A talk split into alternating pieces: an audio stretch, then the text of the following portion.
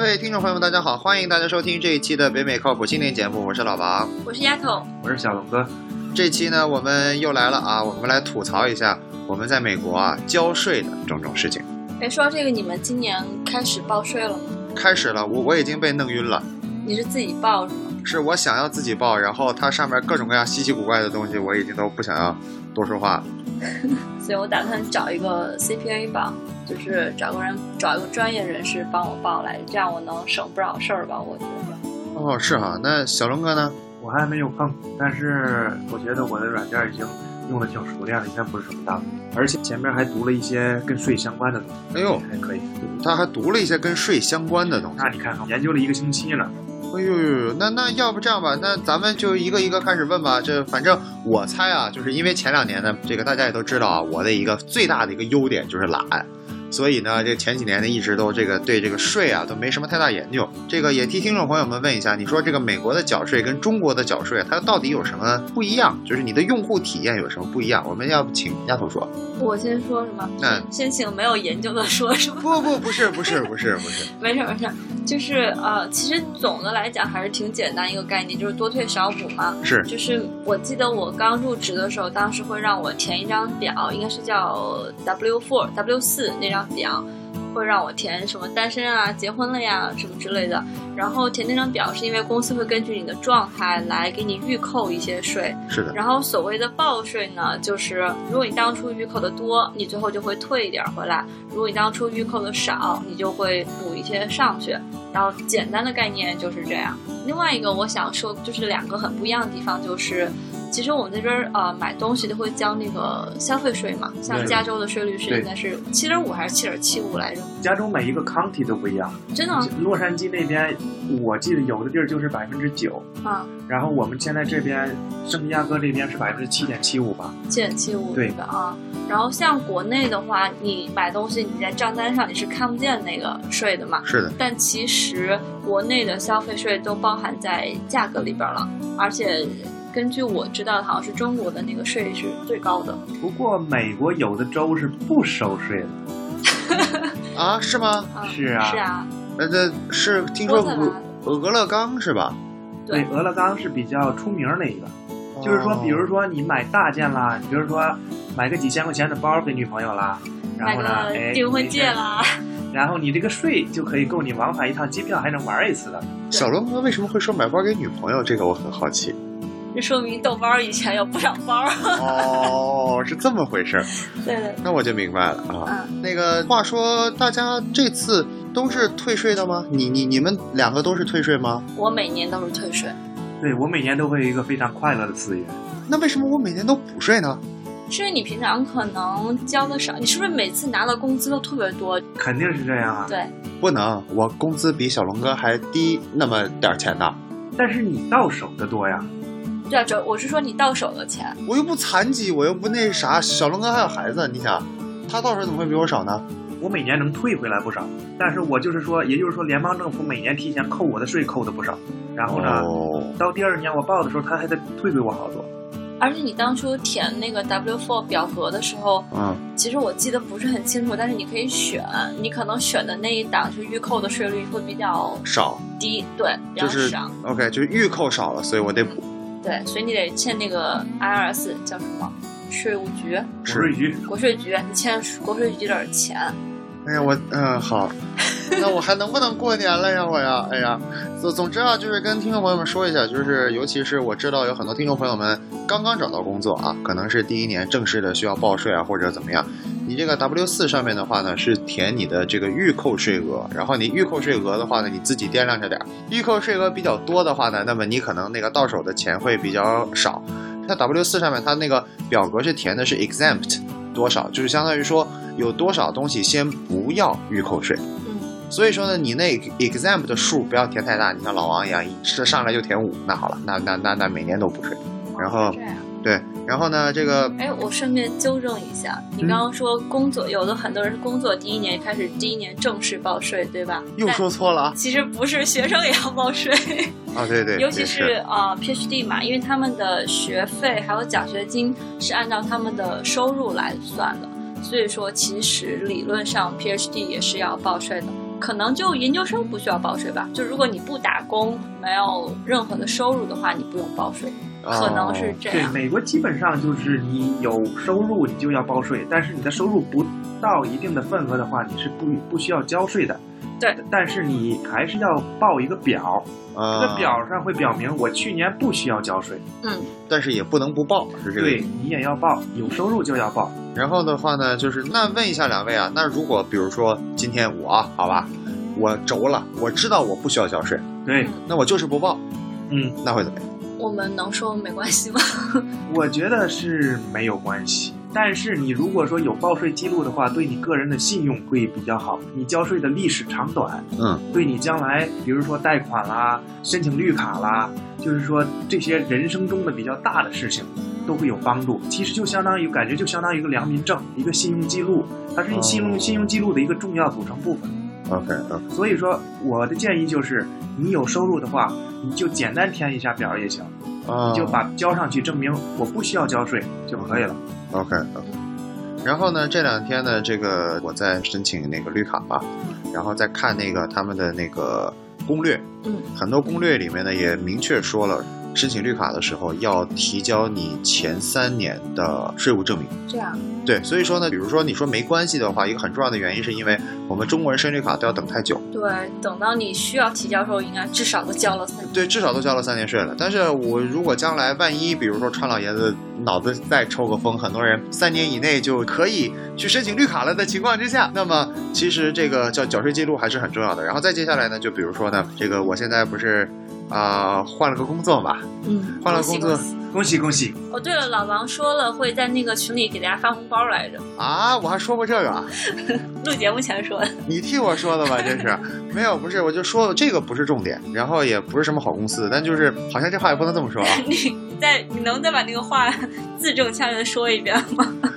也不是最好的公司，哎，这样还行。呃，但是呢，就是他录取的时候，他其实也是要查你的缴税记录的，就是他的 background check，就尤其是一些互联网公司哦，还有一些比较好的创业公司，录取之前他的那个所谓的 background check，就看你有没有犯罪记录，还有有没有偷税漏税的记录。对，所以说呢，就是基本上来说的话，根据之前那种英文版的那个攻略来说的话，就不小心填错就就已经很麻烦了，你需要再提交很多 document 去解释啊什么之类的。那如果你是就是故意不交或者怎么样，那这个其实还是就是很被被查出来还是很伤的。所以说呢，在，在美国好像被查出来漏税是个非常大的事情对非常大的事情，非常难以挽回。是的。所以说呢，跟大家说一下，就是说呢，这个还是小心的填一下，你像小龙哥那样是吧？能够专心研究一个星期啊，那就是最好。但是呢，不是所有人都有那个毅力去研究一个星期，那那怎么办呢？我们要不如就让研究了一个星期的小龙哥来介绍一些经验，就是有哪些我们平常会容易忽略的地方，或者哪儿容易报错的地方。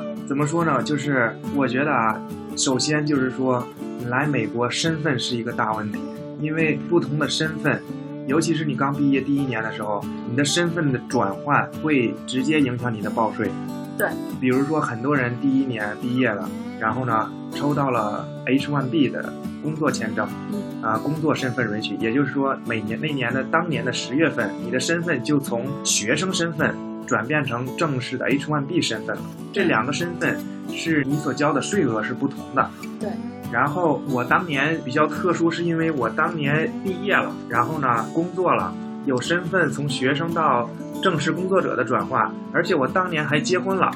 结婚了，我老婆的身份还没有变，还是学生，所以说我我记得填了一个 statement 叫 first year choice，就是说我当时想报税，是我想和我老婆合起来一块儿去报税。联合报税，联合报税。联合报税有一个好处就是，如果说夫妻双方的收入差距比较大的话，联合报税的时候按家庭来算的话，你会拉低你的平均收入，然后呢，能退回来的钱就会多一些。就是税率低一些，其实 Yeah 就是对。对，就是税率会低一些。然后，因为我当年有身份的转化，如果我想合着报的话，我还要填一个 first year choice，还要说我在美国住多长时间，还要说我和老婆一块儿报税，然后呢，我还要说明他是学生，所以说他的一部分学费是可以免税的。所以说就是这七七八八加起来就是身份的转化，让我读了一个星期的相关的税法，把这东西弄明白了，写了三个 statement，证明我符合他这个条件，夫妻双方合着报税的条件。我有个问题啊，就是要联合报税，一定要写那个 statement，一定要写那个说明吗？我以为就是我只要跟报税的人 CPA 说我是已婚状态，然后我想要联合报税就可以了。我当时写这个证明是因为我只当了两个月的正式员工，这跟你是不是正式员工有什么关系？你要证明的是你的已婚身份啊。因为我们当年八月份结的婚，嗯所以说结婚还不到一年，嗯，然后这些时间都有都有关系，所以要要写一个 statement。那你那个当时的你的证明是给谁？你是报到我是 IRS？报税的时候，当时是邮寄的，我是打印出来，然后签字，然后随我的那个报税文件一块儿寄到 IRS 那边。哦，是这样。对，因为说实在的，我们现在在申请绿卡的过程当中，每一步都要非常小心，因为不知道哪一步就会影响到你将来绿卡申请它，就是检查你的背景啊，嗯，因为他们想查你任何东西，在美国任何机构都能查得到的，所以一就是步步小心嘛。将来其实也应该小心。我的原则就是，我要每一步都符合它的法律的规规定。定。嗯，对，就这美美国虽然报税非常繁琐，但是它每一步都有相关的说明和步骤，有你只据要可循有对据可循。你只要遵循它的步骤，你就不用担心。因为我只知道你可以自己选择，就是如果你是单身，你只能单独报；如果你是夫妻，你可以选择你是联合报还是单独报。对。的，但是大部分人都会选择联合报，是因为通常情况下，你要么跟单独报差不多，要么就会比它更有利，对你而言更有利，所以是的一般人都会选择联合报。然后我从来不知道还要提供一个证明说我结婚了，我以为就是说一下你结婚了就行了。不是那个当年我的证明是因为我的身份转换在一年当中发生了太多次，而且你身份转换以后要有多少多少天哦，才可以。对我本来当年是可以按双重身份来报的，就是 resident 和 non-resident，我可以按两个两种身份来报。嗯，但是我因为我结婚了，嗯所以我可以按全年的 resident 来报。哦，因为你有这个对双重加一块儿。对， OK，所以当年身份转换特别特殊，所以它法律规定有要求你要多少多少天在这个身份，嗯所以你你要怎么怎么报。而且还有一点，当时我读那个文件的时候，我发现了有一点，就是说，嗯，如果你这一年选择你和夫妻双方一起报，嗯，接下来 IRS 会一直默认你们俩还会一起报。嗯，如果你某一年想单独报了，你要加一个文件，你要告诉他们，我们今年要单独报。然后好像我记得，我现在记不太清了，好像你要提前告诉他呀，还是怎么着？就是你今年要分开报。是的，对。它这个其实那个分开报税，一个很重要的原因是美国对这就是隐私的保护比较好。他认为说，OK，我们一起报的时候是夫妻双方一起生活。对，如果突然有一年就是两个人分开报 税了。那么就说明你是不是说 OK，我们两个人已经比如说闹了比较严重的矛盾啦，或者什么，比如说就是结婚，但是是属于正式分居啊，就冷战呗。对，然后就这样的话呢，就是说他必须得说，那这样的情况下我是可以，但是你得出份文件，否则的话，那我可就要想想你是不是有什么弯弯绕在里头了。哦，然后就说到这个啊，其实很多听众朋友们听完之后有一点特别晕嗯，什么叫 resident，什么叫 non-resident？来，小龙哥，你知道就是什么叫做 resident，或者什么叫做 non-resident？具体来说，听众朋友们他怎么判断自己是哪个的话，那就得还还烦请他上网 Google 一下。但是你能给我们介绍一下？我觉得 resident，你像来美国，就像加州来说吧，嗯，比如说从其他的州来加州玩儿玩儿一个月，那你你不算，嗯，你必须要在加州住满一百八十天，好像是六个月，我然后印呢象中，当年你才算加州的 resident。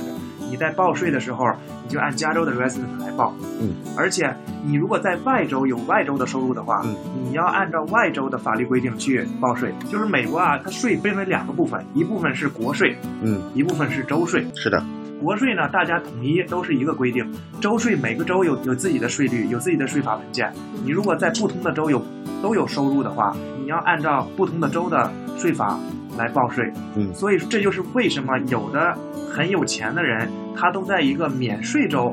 有自己的一套房子，哦，我每年我就说我在那儿住住了多长多长时间，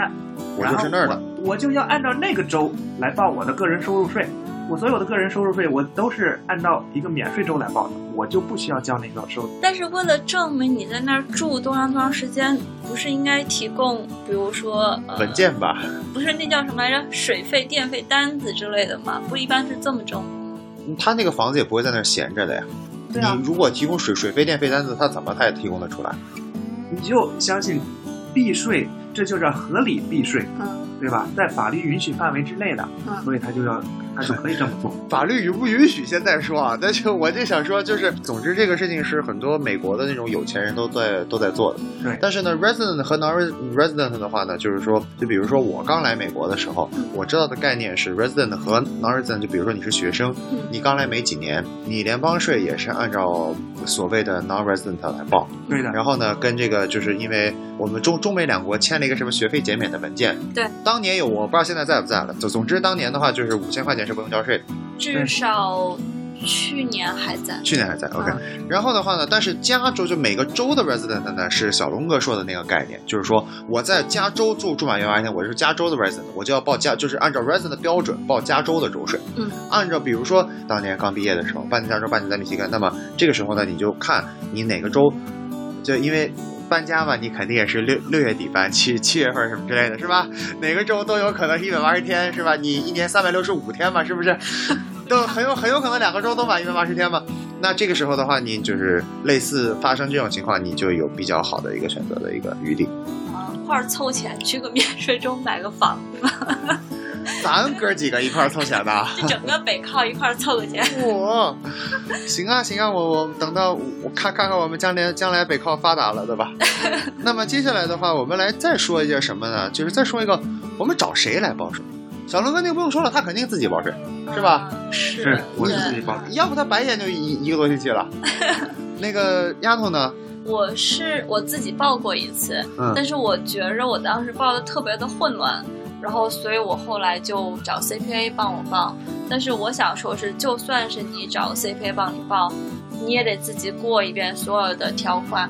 因为他要帮很多人很多人做事情，所以他不一定能够完全的，嗯，就是核对好你的信息，所以你一定要自己做。但是有一件事儿，我比较感谢我当时帮我报税的 CPA，就是顺便也跟大家科普一下，当时报的时候就是从 OPT 转到 H1B 就那一年。然后呢，他报的时候跟我说，说我的那个 W2 表格，W2 就是你，呃，你的公司发给你的一张表，来体现你的那个税的那个信息，说上面有错，是为什么？因为他一直预扣了我的那个，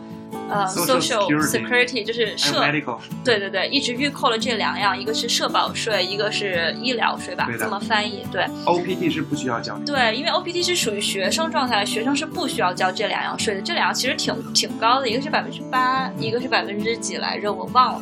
然后，但是这个税它通过报税你是退不回来的，因为他会认为这是你默认你该交的税。那你要怎么把那部分税弄回来呢？你要去通过你的公司去找 IRS 退。就对是不能通过报税报回来，但是你可以跟 IRS 说你错了，我当时是这个身份，你不能扣我这两样税，然后 IRS 是可以退给你的，这你可以通过公司去走这条路，然后退回来了几千块钱，当时对是这样，对，所以然后同时说一个事情，就是我当时从 FPT 转到 H1B 的时候是十月份嘛，我当时记得我十月份拿到我的工资单的时候，发现哎，我钱少了好多呀！我想完了完了，肯定就是我老板对我不满意，扣我工资了。 我差点找我老板谈，就是找他理聊论去天儿，嗯不是理论。我想说，我到底哪儿做的不好？你扣了我那么多钱。 后来才我又对比了以前的，就是发现是这样，对，对，丫头说到这个学生身份不需要交社保税和医疗税。对。其实这个我当时在报税的时候，我发现我老婆，嗯，就是豆包的那那个 W two 上，嗯就是她那个工资单，嗯，是我的，发现她也被扣了。嗯我说不对，找你们公司，你们公司应该退给你。对对然后后来也退回来几百块钱。嗯，你看出来这几百块钱和几千块钱的区别，就可以想象出我们收入收入差距有 多大了。丫头挣好多钱呀！ 不是那好好久一整年呢，对，所以说我觉得就是基本的报税的那个知识，大家还是要掌握的。是的，就是对对想，对尤其是这种很明显的漏洞，因为都是涉及到钱的东西嘛，谁不愿意钱多点，对吧？那是是对吧？而且所以就算你找 CPA，你自己也得就是审核一。下。对的，对的，然后呢，我们这边呢就说到了自己报税，那嗯没啥可说的，嗯那就自己报。CPA 的话呢，就是它那个税表上会注明是这个 CPA 帮你报的税，对，所以说的话呢，就是万一有什么差错的话，其实有互相扯皮的余地。就是说，我说是 CPA 帮我报错了，我为什么没有查出来呢？是说你跟我说名字写错了，这个东西我可能可以纠正嗯，但是你说这个东西应当这么交，那个东西应当这么交，我那我就是不懂嘛。CPA 比我懂，他也弄错了，那是不是他也应该担担点责任？对，所以大家一定要找一个有执照的 CPA，只有有执照的人，他才能够负那个责任对，是的。然后再接下来的话呢，我我我们来给大家提供一个第三个，为什么丫头说要找个有执照的话呢？因为在这个美国吧，尤其是在南加啊，北加也有，就是有很多的华人呢是以做这个 financial advisor 为自己的主要工作的。什么叫 financial advisor 呢？就是说呢，我跟你说，你这个现在这个情况，你反正你工资拿过来是吧？可能我一个月问你要几百块钱，我去投资。但是我一个人几百块钱，我认识一百个人，我就我我一个月就有好几万的钱，我去投资了。所以这样一来的话呢，他们就会问你，就是相当于说他们会问你要你的个人信息，然后呢，他们给你的保证呢，就是我拿你的钱出来投资，这种叫 financial advisor。一般情况下呢，作为这个竞争的一个手段来说，他们都会帮你报税所以你是找你的，financial advisor 来报税的。帮你帮帮你打理你的是的那个财产，然后那什么，是的这，一般都是有钱人才干的事儿。 在刻板印象里面是有钱人才干的事情，但是你在美国的话，你就只要你是工薪阶层，不领低保，你都可以请 financial advisor 帮你。呃因为你领低保你自己不赚钱，那再说嘛。但是啊，就是这个东西呢，优点是什么？反正是帮你报税，优点是什么？价格便宜，量又足。但是他负责任吗？呃呃，缺点我我就说了，缺点就是因为他们通常情况下没有 CPA 执照，啊，所以他们最后不签他们自己的名儿。对，就是他们帮你报完了税，只是帮你省事儿，嗯，但是最后你去查那张税表，只有你自己的名字，所以他们如果弄错了的话，还是自己吃惊。 OK 对，所以说大家呢权衡一下。相比较来说啊，就比如说你像那个 financial advisor 报税的话，你如果你除了 financial advisor 自己别的地方没有投资，大可请他们报，因为他们对他们自己的投资是懂的。然后呢，你一般情况下也只给他工资单。但是如果你自己也投资的话，那该找 CPA 找找 CPA，因为 financial advisor 去处理你别的投资方面的东西就经常出错，不止一次两次。所以我们提供了三种方式了，是吧？对。我、还有一个，就是我也是最近才知道的。我那天在我们家附近，我发现那儿有一家叫 HR Block，对对对对，对吧？我原来以为它就是一个软件儿，就跟那个 TurboTax 一样，你想用它软件儿报就行了。后来我发现，哎，它有个店，店里面有人，是我的就进去问了一下，他们也有专门的人帮你报。其实我觉得他们也是 CPA，只不过他们是一个公司嗯哼。为，嗯嗯，怎么说呢？就是你去找他们公司，他们随便派一个人给你，类似于 contractor 那种感觉。也不叫抗，就是他们公司会有一个专门的人去帮你报，然后他们也是负责任的，然后他们感觉还是比较贵的。但如果说你不在乎，说我多花个几十块钱、一百块钱来去报这个税，他们肯定能保证给你报的是对的，即使不对，他们也会全权负责。然后会比较省事儿，嗯跟你找个 CPA 一样，然后你就不用到处去找 CPA 这个那个。然后其实美国，我觉得大部分人，好多人都是用软件，对对吧？就 TurboTax，是对，叫美国比较出名的就是 TurboTax，嗯就是一个软件，你装在电脑上，打开，然后说啊，你今年要报税了，OK，然后呢，你拿着自己的工资单。然后呢，拿着自己其他的所有资料，然后他就会一步一步，类似于傻瓜式的教学。然后每一步你在有一些东西不懂的时候，把鼠标放那儿，他就给你解释。比如说你在填工资单，工资单上有号，你把工资单上号一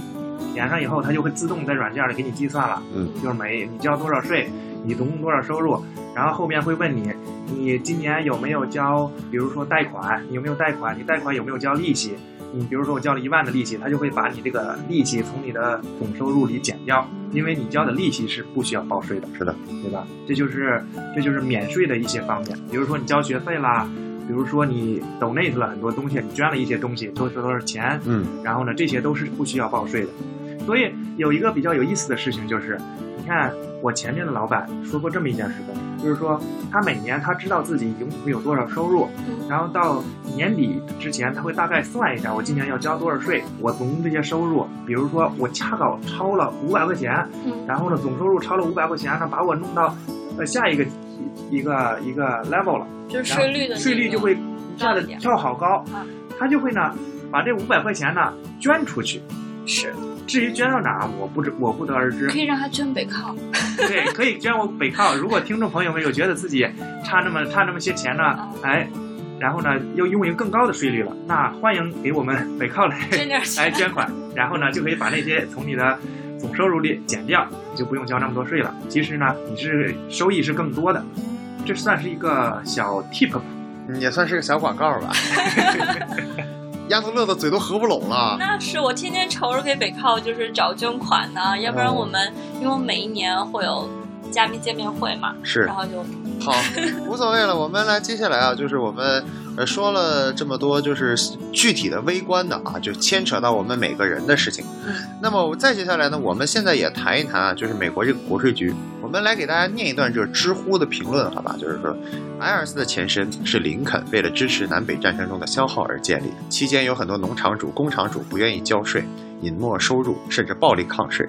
于是，由于战时体制和考量，给予了税务机构调动军队的权利来武装逃税。发展到后来，这项权限被保留、演变甚至完善。税务部门有自己的武装组织，从轻武器到重武器一应俱全的配备，牢房、监狱、法庭，以及不需要申请就可以直接实行财产冻结的权利。从连 FBI 都办不到的黑帮老大，到 CIA 都办不了的跨国犯罪的毒枭，一一躲不过 IRS 这道鬼门关。鼓掌，郑重的过一枪。说的跟动物世界一样，这无这无所谓了，就相当于说大家听完了这段消息之后，大家来评论一下吧，就是 IRS 真的有这么牛逼吗？宁可信其有。我觉得对这种消息就是宁可信其有，谁也不愿意惹这这这玩意感觉惹上了会一直都有记录，儿。谁对谁想以身试法？我就想知道不不不不 IRS 有没有这么牛逼？呃，对我我我不是老老王 给我们试一个。不不不不不不不不，我是良民的。 所以呢，就是反正惹得起惹不起，我都不要去惹这个 IRS。对，但是好，那么接下来啊，前方高能，我们接下来聊一聊川老爷。说到税，就会说到税法；说到税法，就会说到税改；说到税改，就会说到川老爷子。这个逻辑是这样：川老爷子今天不是又降税了吗？公司今天不是，我就说这个这就最近的啊，嗯哦，呃，公司的话是要降税，对，这也没啥可说的。嗯个人的话呢，出了一套很复杂的一套税改方案。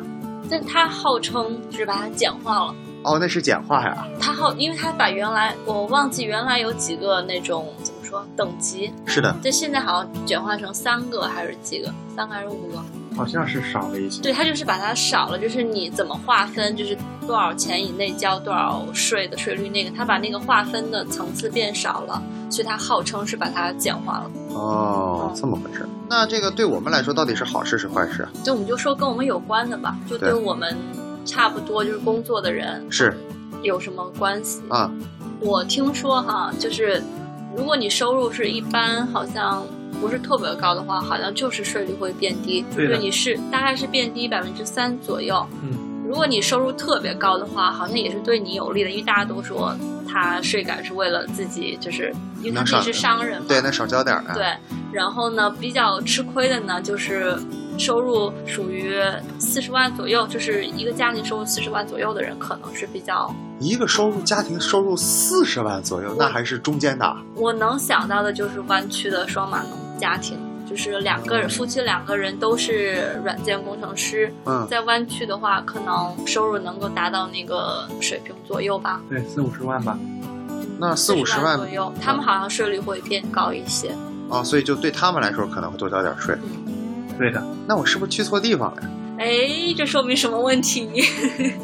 不是不是不不是你，你是一个软件，一个硬件。啊，这么回事儿。对，这看你们俩就是收入多少嘛。反正四十多万肯定是不到的。嗯对然后跟大家更相关一件事儿就是那个房子嘛，因为毕竟你在这边成家，你立业，对你还是要买个房子吧，是的大部分中国人的传统观念里边儿。是的。然后我听说的好像是说，大部分就是还是要贷款买房，然后五十万以上部分的利息是不可以抵税的，嗯但是按照税改前的那个，就是利息都是可以抵税的。是的，是的，对。而且呢，我们之前就是因为我要搬家去北加嘛，嗯然后专门去问了一下他们那边的房产，就是说呢，五十万的配额每个人的，嗯，所以呢，如果是夫妻两个人买房子的话，就是一百万。对。